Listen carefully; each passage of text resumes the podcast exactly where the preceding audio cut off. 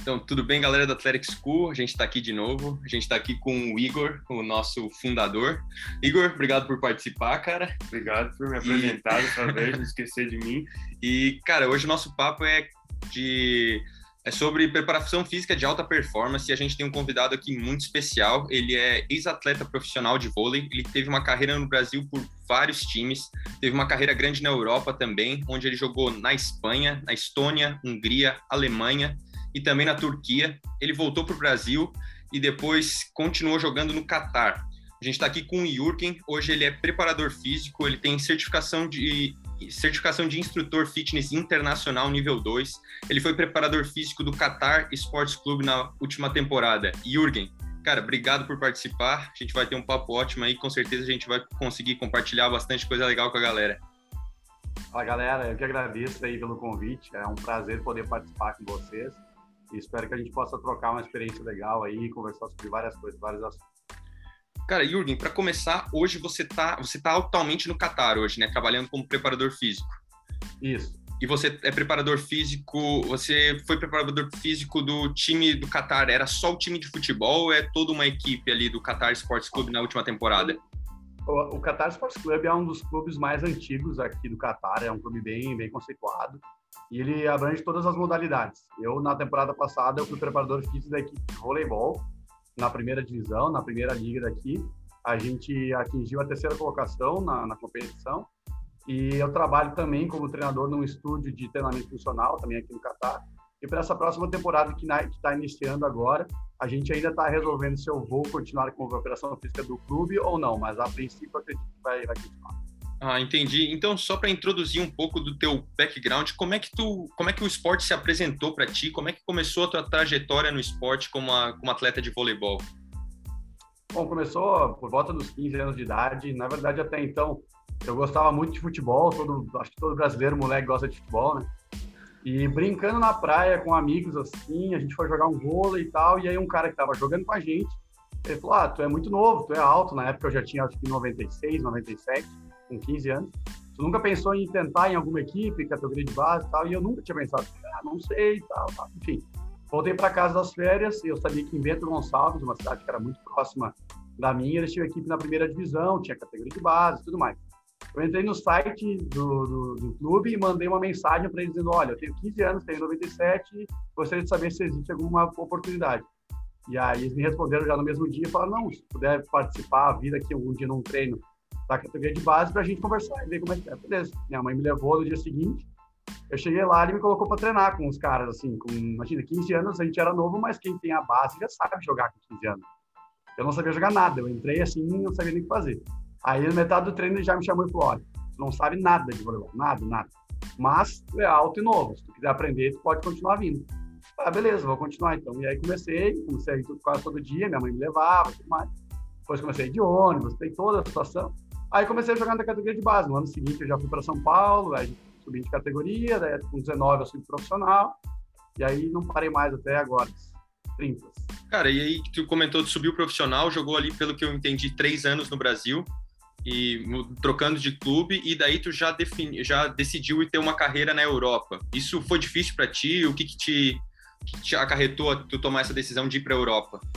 Bom, na época eu tinha acabado de subir uh, do, aos 19 anos eu jogava na categoria de base do time de Campinas, eu subi para o profissional. Eu tive uma lesão muito séria no meu ombro na época. Então eu fiz uma cirurgia com 20 anos, 19 para 20 anos. Me recuperei da cirurgia, fui no ano seguinte uh, jogar na Vôlei Sul, no Rio Grande do Sul. Quando eu estava recuperado 100% da cirurgia, a temporada já estava no final. E aí acabou acontecendo de para a temporada seguinte, uh, surgiu a oportunidade de ir para a Espanha, então era uma coisa que eu não cogitava na época, tipo, eu não imaginava que eu jogaria na Europa e acabou surgindo meio que no meu colo, assim, aconteceu por meio de um empresário que me viu jogar na Vôlei um dos jogos, ele já me conheceu, enfim, foi meio rápido. Chegou essa oportunidade para a Espanha, eu, sinceramente, não tive medo na época, porque eu pensei, cara, eu tô tentando ser jogador, uma oportunidade no, na Europa não vou perder. Para minha família já foi mais difícil, eles, ah, tem certeza, vai para lá, assim, tu não conhece nada. Enfim, acabei decidindo ir, foi uma experiência legal a partir da Espanha, eu troquei de cinco, seis países todo ano e ia para um país diferente. Caramba, bem legal. E, cara, quando tu estava na Estônia, tu também teve uma lesão no ombro, certo? Tu voltou... Não, Na verdade, na verdade, eu tive essa primeira lesão ah, aos 19 anos, me recuperei de cirurgia, eu tive que fazer uma nova cirurgia, eu fiz duas, e aí então eu fui para a Europa. Quando eu fui para a Europa, eu joguei na Espanha, normal, não tive nenhum tipo de lesão, o ano foi bem tranquilo. No ano seguinte eu fui para a Estônia e eu tive um problema bem sério com o visto lá, na verdade a história é bem cabulosa, assim. Uhum. Por isso parou a gente, o meu visto não estava pronto, o clube não tinha aberto o processo e tinha me dito que tinha aberto. Então a polícia meio que me prendeu lá por um tempo, eu tive que sair do país quase que deportado, não fui deportado, mas era porque eu não tinha visto. Então eu acabei voltando da Estônia porque eu tive problemas com, com o lance do visto mesmo. Aí eu ah, voltei, só que como eu tive esse problema lá, eu voltei para o Brasil. A diferença de fuso horário, a temporada tinha dado tudo errado, tinha passado por essa experiência meio difícil com a polícia. Então eu estava bem abaixo do peso, estava fraco. E voltando a dois anos de uma cirurgia de ombro, quando a gente está fraco fisicamente, então a gente acaba tendo a, a, a, volta das dores, né? Então no ano, por exemplo, que eu fui para Itajaí, eu tinha acabado de voltar da Estônia, estava bem abaixo do peso, estava bastante uh, fora de forma em relação a fisicamente. E aí nos primeiros treinos ali na, na, em Itajaí, foi questão de primeiro jogo, eu não me lembro exatamente, meu ombro começou a doer bastante e eu já comecei a ficar preocupado que talvez eu fosse me lesionar seriamente de novo. Então aqueles jogos acabaram não sendo tão bons, não porque eu vinha de cirurgia, mas porque eu vinha de uma, de uma fraqueza muscular que me, me fez sentir novamente o, ombro. Tanto é que no ano seguinte, quando eu me preparei melhor, para os outros anos, as outras temporadas, eu nunca mais senti meu ombro. Foi o único local que eu senti, foi aquele ano porque eu estava fraco fisicamente. Isso mostra é. quão importante é a preparação física. E quantos anos você tinha quando aconteceu todo esse problema do, do teu visto? Você estava preparado mentalmente para todo esse problema? Como que foi? Não, não tá. Na verdade, assim, ó, como eu tinha ido para a Espanha no primeiro ano, eu fui com 21 anos. Da Espanha, ainda com 21, eu fui para a Estônia. Quando eu cheguei na Estônia, eu não falava inglês. Então, foi uma experiência muito difícil já nesse ponto. Então, eu fui para um país que eu não falava inglês, que era o único modo de comunicação menos 10, menos 20 graus, um frio absurdo, assim, que eu também não estava acostumado. O povo da Estônia e até os jogadores, eles são meio vieram da Rússia, então são, é um povo meio frio, assim, tem pouca interação. Então eu estava completamente isolado, eu não tinha comunicação, eu tinha 21 para 22 anos de idade, comecei a perder peso, comecei a comer mal, tipo, tudo começou a ser muito ruim, assim. Então, eu já estava quatro meses, acho que três ou quatro meses lá, a situação já estava complicada e surgiu esse lance da polícia e realmente me destruiu psicologicamente, sim, foi bem, bem pesado aquele, aquele período da minha vida. E ainda sobre a Estônia, um período ruim, mas só mais uma pergunta. que eu lembro que você comentou que o jogador, quando ele é internacional e ele chega no time, ele tem muita responsabilidade. Às vezes tecnicamente ou fisicamente naquele momento ele podia ajudar, mas eles olham para você como se você fosse o melhor do time, como se você tivesse que resolver o problema para ser o internacional. Isso também, tu acha que foi uma pressão a mais para ti? Foi, com certeza foi, porque quando eu tinha no ano anterior na Espanha, eu fui tratado muito bem. Quando a gente é tratado muito bem quando a gente chega, a gente se sente bem. Quando a gente se sente bem, a gente acaba tendo uma performance melhor no esporte. Eu não me senti bem tratado na Estônia, então eu já comecei meio que tendo que provar que eu era um cara legal só para ter alguém próximo de mim, sendo que na Espanha eu já era tratado bem mesmo quando eu cheguei.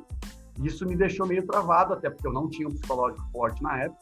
Então, o meu rendimento não foi tão bom no início, e aí a pressão só aumentava. Daí juntava de estar sozinho, juntava de não falar inglês, juntava o frio. Então, a performance também foi ruim. Em todos os outros países que eu joguei, essa pressão em cima do estrangeiro, ela foi igual.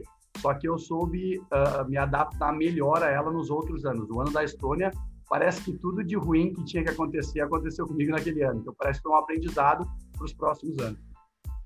Cara, então, agora entrando mais em, em, preparação física aqui, a gente aqui da, na Athletic School, a gente gosta bastante de falar da mentalidade, né, da mindset, de como isso faz diferença ainda mais no alto rendimento, porque fisicamente os atletas acabam às vezes se igualando, tecnicamente todos são muito bons, mas a, a, mentalidade, a mindset, às vezes é uma diferença muito grande entre uns e outros. E aqui eu queria te perguntar primeiro, o que, você acha do, do dia de jogo e do pré-jogo? Como os atletas devem se preparar? Eles devem seguir a rotina normal? Eles, de, eles, eles devem mudar alguma coisa para se preparar um pouco mais? Como que você vê essa situação? Primeiro, eu concordo 100%. Eu acho que a força da mente para um atleta de alto rendimento, ela é muitas vezes maior do que a técnica e a física, porque a gente disputando vários campeonatos ou, ou, com vários jogadores, tu vê jogadores de talvez menos força física ou menos técnica que rendem mais porque eles são mais preparados psicologicamente. Isso é muito fácil de ver. Às vezes jogadores que têm uma qualidade enorme, mas eles chegam no jogo, eles sentem muita pressão, eles não têm uma força psicológica e acabam rendendo menos. Então só para concluir que eu Sim. concordo plenamente no lance do dia do jogo. Eu sou um cara que sempre tentou tra trabalhar na minha carreira e eu tentei passar isso para os atletas também agora como preparador físico que a preparação para o jogo ela não acontece no dia do jogo. A preparação para o jogo ela acontece até o dia anterior ao jogo, porque até ali tu pode fazer tudo, tu pode comer bem, dormir bem, te preparar, tu tem a oportunidade de te preparar para aquele jogo. Se tu não fizer isso antes e tu chegar no dia do jogo, nada que tu for fazer vai te fazer jogar bem.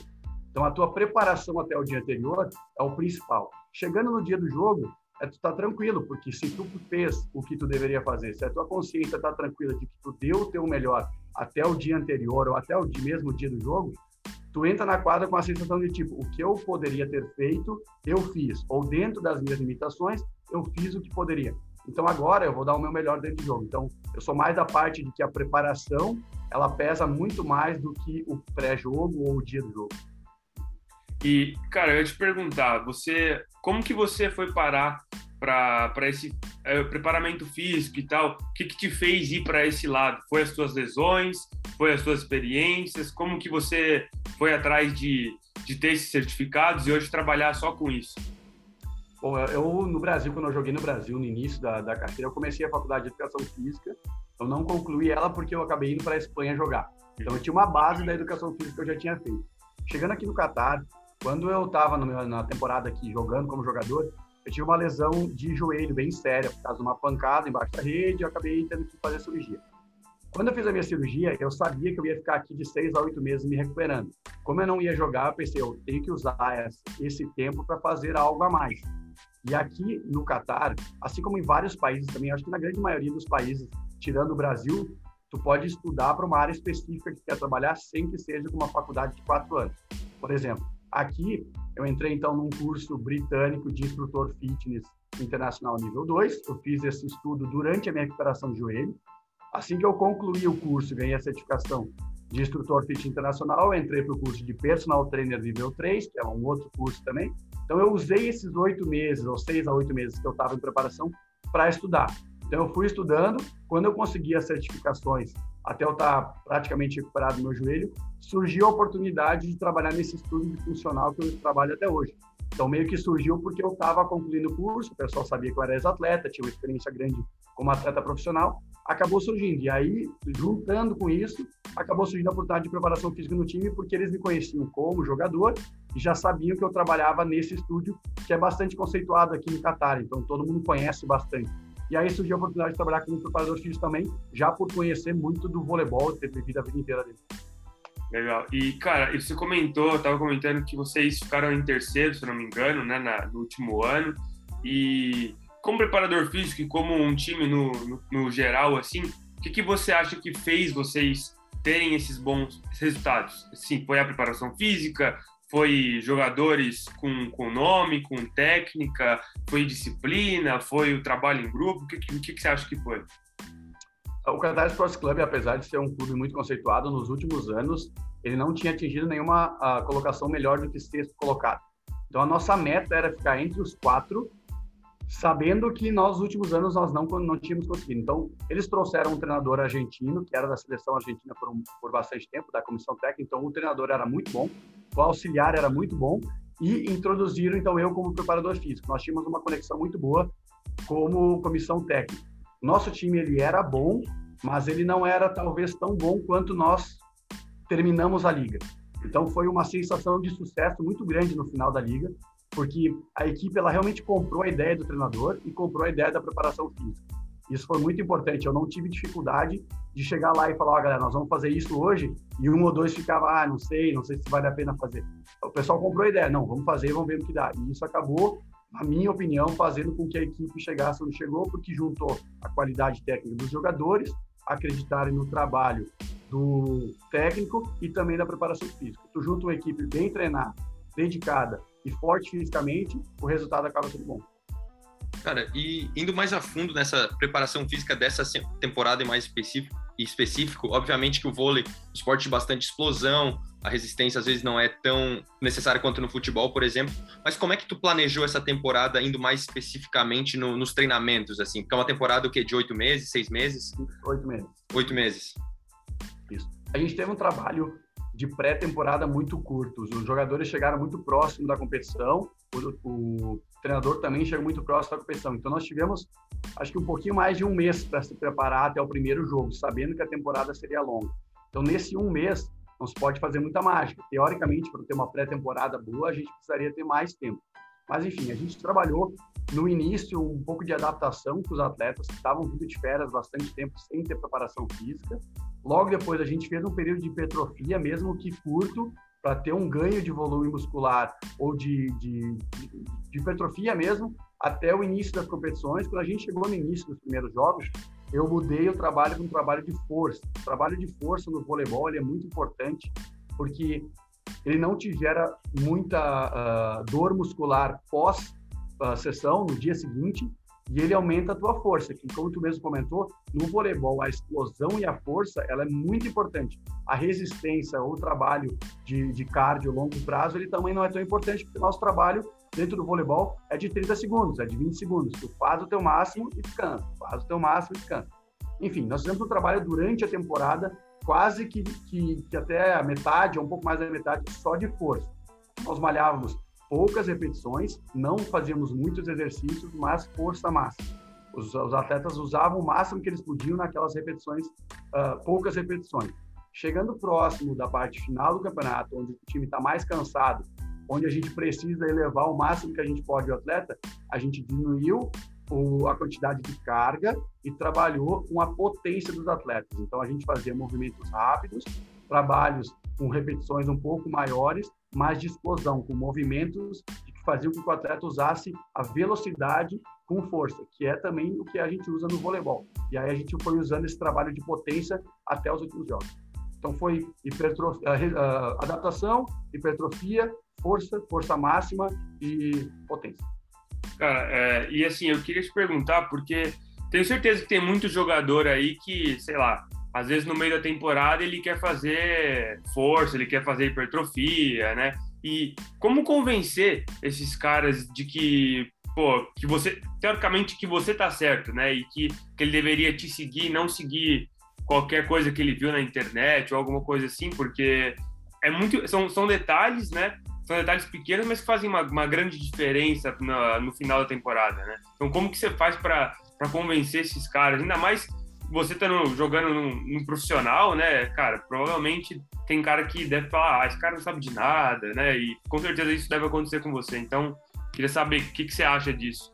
Sim. Uh, principalmente com atletas que já têm muitos anos de carreira ou que já são muito conceituados e já são bons, né, há muito tempo. É muito difícil tu chegar nele e passar um trabalho que ele não está acostumado a fazer, ou que ele não acredita em fazer.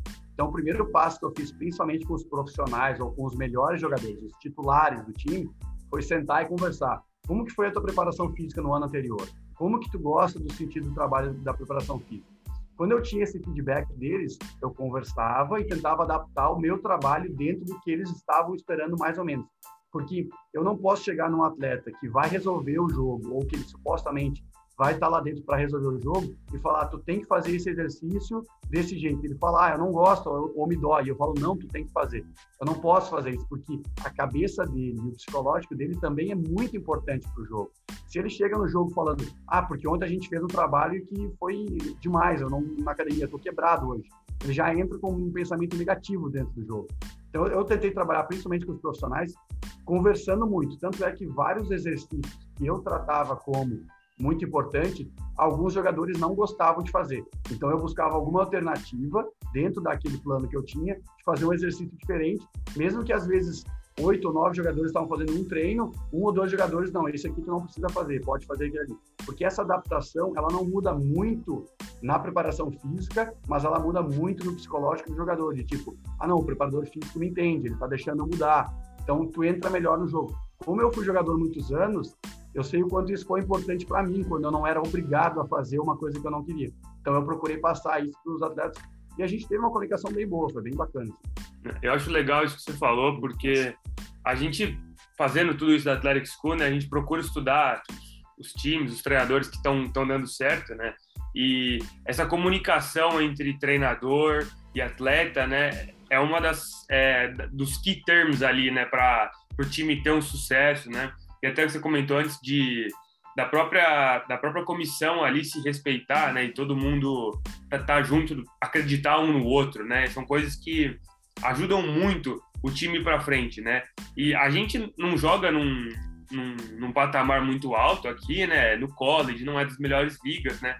A gente sente muito, muita falta disso, porque é, às vezes não tem essa, essa conversa entre o treinador e o atleta, e e muito menos entre os, os próprios treinadores, entendeu? Então, ninguém sabe o que está acontecendo, ninguém pergunta nada, ninguém fala nada. Vai meio que empurrando, assim, cada um faz o seu, vai meio que uhum. empurrando. É, e, e, cara, e a gente, a gente fica, às vezes, fica até louco, assim, mas tá perdendo e, não, e ninguém faz nada, entendeu? tipo, não, não muda nada, ninguém pergunta, tipo, os treinadores não, não tentam mudar nada, é, que eu acho que, é, às vezes, é até um problema do, do college, né, das, das universidades aqui, porque eles não vão muito pelo resultado, né? Assim, se você está perdendo, mas o pessoal tá vindo assistir o jogo, é o que importa, né? Então, a gente já tem uma cabeça um pouco diferente, mas muito legal isso que você falou, porque, cara, a gente conversou com o, com o Feijão, que é treinador aqui, com uma outra treinadora de tênis, e, tipo, meu, tem muito. Essa conversa ali, às vezes, é muito melhor que, sei lá,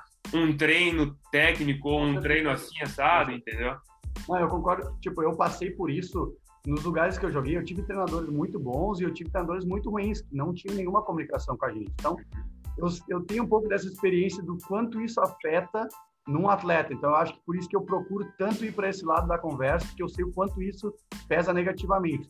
E eu uso de exemplo, quando eu, eu falo principalmente com brasileiro, assim, falando sobre a, a comunicação atleta e jogador, eu uso o exemplo do Renato Gaúcho, que hoje está no Flamengo.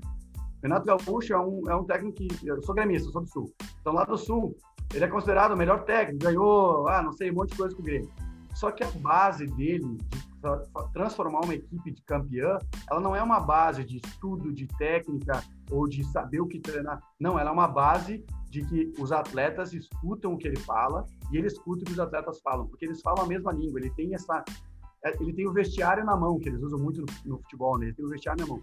E ele mostrou isso no Grêmio, a partir do momento que ele saiu do Grêmio e chegou no Flamengo, o Flamengo estava com o Rogério Ceni, estava indo muito mal, não estava bem. O Rogério Ceni é um cara muito estudado, talvez um ótimo treinador, mas não estava dando certo. O Renato Gaúcho entrou, ganhou o grupo, ganhou novamente essa confiança de vestiário, o Flamengo está arrebentando. Ontem ganhou de 4 a 0 do Grêmio. Vou falar isso, ganhou o vestiário, ganhou até do Grêmio ontem.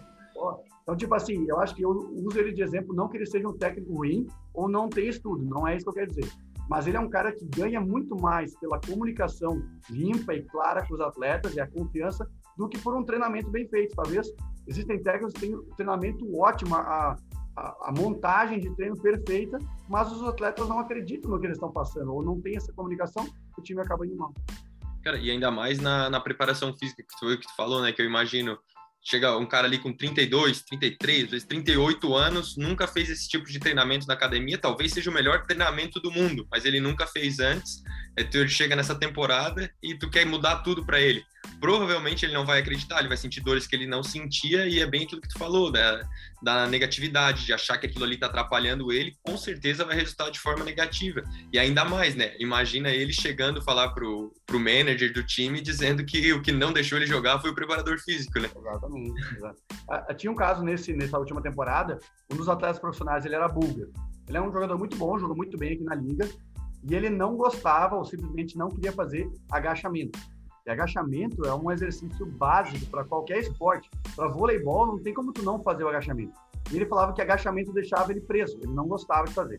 Então eu entrei em contato, eu falei com ele com quem ele costumava treinar, eu entrei em contato com um cara que fez a preparação dele, a física dele, lá na Bulgária, nos anos anteriores, quando ele jogou na base lá. Então eu entrei em contato com ele e falei, cara, como que ele. Ele falou, não, eu sei substituir o, o, agachamento pelo agachamento búlgaro, que é com a perna para trás, é tipo um, um avanço, assim. Sim. E ele gosta de fazer. Não é o mesmo trabalho, mas é um trabalho que eu podia aplicar para ele. Então eu cheguei nele e falei: olha, o que tu acha? Ele falou, não, o búlgaro eu gosto de fazer, não sei o quê. Beleza. Então, todas as vezes que a gente trabalhou perna, eu fazia um volume maior de búlgaro com ele, porque era um exercício que ele queria fazer. Então, não teve reclamação da parte dele, porque eu tentei adaptar, porque ele é um cara muito bom, eu precisava dele no jogo, eu não podia dizer faz agachamento, ele ia fazer agachamento, ele ia chegar no jogo e jogar mal, ah, porque eu fiz agachamento ontem. Então, tinha que ter essa, um pouco dessa mãe. E outro lance, só para entrar nesse gancho, nas finais do campeonato, nos últimos jogos, eles contrataram um oposto russo, da seleção da Rússia, ele até foi campeão olímpico em cima do Brasil. Ele veio para cá e ele ia ficar uma semana com a gente treinando, não, uma semana e meia com a gente treinando e já tinha os jogos. Então eu tinha que trabalhar com ele uma semana e meia, não, não podia fazer nada diferente do que. E eu fui conversar com ele também, ele falou, cara, isso eu não gosto, isso eu gosto. Aí eu fiz um volume de treino, de repetições de carga, dentro dos exercícios que ele queria fazer, mas claro, adaptando, não, esse aqui vamos fazer um pouco menos, esse um pouco mais, para ele se sentir bem para o jogo, porque eu não podia em uma semana e meia destruir o psicológico dele para o jogo. Quem que era o oposto? Era o. Não lembro o nome dele agora. Ele era o segundo oposto na seleção que ganhou do Brasil na Não, ele era canhoto? o canhoto? Não, ele é destro. Destro. Ah. Posso pegar o nome dele? Que legal, cara. Jogou essa última Olimpíada. Pena que ele ganhou do Brasil, né? É. Cara, então, enquanto tu, tu acha o nome dele aí, vamos saindo um pouquinho da, da, saindo um pouquinho da preparação física. Tu, cara, tu, tu tá bem perto do esporte que tu trabalhava, né? Tu tá bem perto do vôlei, ainda vive ali dentro, não como atleta, mas tu vive a preparação para os jogos, vive a tensão, vive vive tudo ali. E isso não te deixa com saudade, não te faz sentir falta de jogar, de participar do, do jogo em si? Faz, cara. Só que eu acho que é no sentido assim, eu, eu, comento muito com a minha namorada, até com os brasileiros que eu tenho aqui no, no de amigos aqui no Catar, que quando eu parei de jogar, uh, dá um baque, assim, de saber que tu não vai jogar mais. Mas a minha saudade, diariamente, ela se torna uma saudade dos jogos, da torcida, ou dos tempos bons que eu tive no vôlei. Mas se tu passar para o teu dia a dia do vôlei, as coisas que eu passei, ou o treinamento diário, essa insegurança de todo ano tu não saber se vai ter um rendimento financeiro suficiente, ou se o ano tu vai ganhar bem, essa parte ela era tão, ela me incomodava tanto, e eu já estava num, num, período de que aquilo me, me desgastava tanto, que hoje, quando eu tenho uma segurança financeira, trabalho com o que eu gosto, eu não consigo trocar o certo pelo duvidoso. Então, hoje mesmo, se, se me surgisse uma proposta, vamos dizer, do Brasil, alguém me liga, vem jogar Superliga. A gente sabe que não vai acontecer se fosse acontecer, eu não faria, eu não, não largaria para voltar a jogar, porque para mim é diferente para cada um, mas para mim, hoje, essa segurança de ter um trabalho, de fazer o que eu gosto, de, de estar tá financeiramente estável, vale muito mais do que o sonho de jogar vôlei, porque eu, eu vivi esse sonho por 10 anos, eu joguei em vários países, eu tive essa experiência boa, mas é uma experiência que ela talvez não acabasse agora, hoje eu tenho 30, talvez não acabasse com os 30, mas ela ia acabar com 35, com 36, em algum momento ela ia acabar. Então, agora eu tenho algo fixo. Por que, que eu vou esperar até os 36 para talvez ter algo fixo depois? Então, acho que essa estabilidade me trouxe mais para o lado de fora do voleibol e não me deixa ter tanta saudade assim de jogar. E, cara, com todos esses anos jogando aqui, lá, é, quais, quais lições que você aprendeu como jogador que, que você tenta, não só na sua vida pessoal, mas você tenta passar para os seus atletas hoje em dia? Uma delas é o, o, que a gente comentou antes dessa preparação até o dia do jogo, né? que é o mais importante é se preparar e não e não jogar em si. A primeira coisa. E eu acho que dentro do esporte uh, o foco no que tu quer, não só a longo a curto prazo, mas a longo prazo. Tudo que tu faz hoje, amanhã ou depois de amanhã, vai refletir, vai vai vai transformar a tua vida para o que tu quer no futuro. Então, por exemplo, se tu tá dentro do esporte, quer ser um grande jogador, se tu tiver atitudes ou não cuidar do teu corpo ou não agora, não, tu não vai magicamente te tornar um grande jogador. Então, se tu pega uh, jogadores que são famosos pela dedicação, como um Cristiano Ronaldo na vida, tu vê uma história dele, o quanto ele teve que abdicar para se tornar um grande jogador. Talvez, se eu me abdicar de tudo que ele se abdicou, eu não vou me tornar o melhor do mundo como ele se tornou várias vezes mas eu vou ser o melhor que eu posso ser. Agora, se eu não me dedicar 100% ou não estiver preparado para construir esse, esse, processo, eu nunca vou chegar, não existe o salto até lá. Tu tem que construir no dia a dia. Então, acho que o que eu talvez passo para quem eu converso, toda vez que eu falo sobre esporte, é que é um processo muito longo e ele vale a cada dia. Ele não pode ser, hoje eu vou me dedicar, amanhã eu não vou. Hoje eu vou. Eu, eu, eu uso um exemplo de algo que eu escutei na internet, não é meu isso, mas uso o exemplo que a, a dedicação é que nem banho. Tu tomou banho hoje, se dedicou? Ótimo. Amanhã tem que tomar de novo. Tu não pode dizer, ah, mas eu tomei banho 20 anos da minha vida, eu não vou mais tomar banho. Não, mas aí tu vai, não existe não tomar, não, não tomar mais banho. Ah, mas eu me dediquei 20 anos, agora não consigo. Cara, continua te dedicando, em algum momento vai dar certo. Se tu faz esse processo, não tem como ter uma queda. Talvez tu caia um pouco, mas tu sempre vai evoluir. A dedicação só te leva para cima.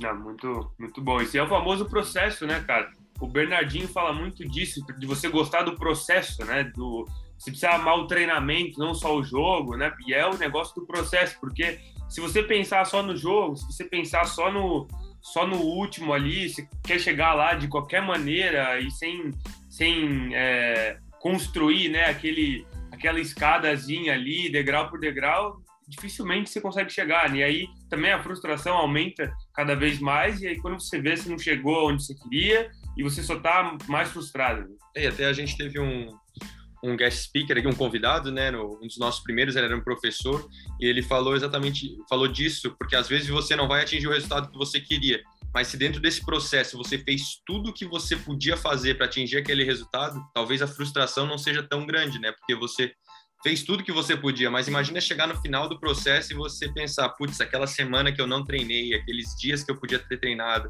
aquela preparação física que eu não fiz, ou a lesão que eu não tratei desde o início, podiam ter me feito sair campeão. E eu acredito que essa frustração é muito pior. E além disso, o Bernardinho também coloca uma coisa que eu acho muito legal, que é o tal do senso de merecimento, né? Que às vezes o processo, você abre mão de tanta coisa, você treina tanto durante esse processo, que no, que no final você acredita, sem dúvida nenhuma, que você tem o direito de ganhar, porque você fez tudo que você podia. Eu acho que vai muito na linha do que você está falando da preparação. Não, muito, muito legal isso. É exatamente isso. Exatamente isso. Concordo totalmente. A gente falou, é a preparação, é o dia a dia que faz, te faz chegar lá. Né? E imagina, do lance da frustração, né, que tu colocou. Imagina tu chegar ao ponto de que tu não conseguiu o teu objetivo e tu sabe dentro de ti que tu não fez tudo que podia tu não vai conversar com alguém, tu não vai admitir a 99 das pessoas não vai dizer, ah, eu não alcancei porque eu não fiz o que o que eu deveria ter feito. Então o fato de tu não admite para ninguém, mas a tua consciência sabe que tu não fez. Então o quanto tu tá guardando dentro de ti aquele remorso de tipo, eu não fiz o que poderia ter feito. Então, tu perde a noite de sono, tu perde a motivação para começar algo novo, tu perde aquela vontade de tentar algo novo ou tentar novamente isso, por quê? Porque a tua consciência está te dizendo, tu que não fez a coisa dar certo. Então depende muito mais da gente do que qualquer outra coisa. E, cara, dói muito mais do que. Dói mais você não tentar fazer do que você tentar o seu máximo e não chegar lá, cara. O, a, o, remorso que você comentou, nossa, deve doer demais. Então. Não consegue ver isso em muitas pessoas e muitos perdedores. Na verdade, tem até uma série no Netflix que é muito legal, que eu comento com meus amigos, pessoal que é atleta, que ela chama Perdedores ela conta a história de pessoas que perderam, ou que ficaram em segundo, ou que perderam várias vezes na vida, e estão campeões fora disso. Uh, e aí mostra muito assim, ó, se tu te dedicou e deu o teu máximo, e tu perde a final, por exemplo, tu fica em segundo, tu fica frustrado porque tu não ganhou. Mas a tua noite de sono ela é tranquila, tu sai com teus amigos, sai com a tua família, é tipo, cara, eu fiz tudo o que eu podia. Eu não, eu não perdi porque eu abandonei, eu perdi porque o cara foi melhor que eu, o time foi melhor que eu. Então, esse processo ele é muito importante, porque se tu não faz tudo e tu perde, cara, tu destrói muito tempo da tua vida, tipo, e agora, não posso voltar mais, eu que fiz, eu, culpa é minha, culpa é minha. Então, é, é bem complicado. E a mente humana, ela, ela é traiçoeira, né? Se a gente não cuida dela, ela vai contra a gente com o tempo. Com certeza.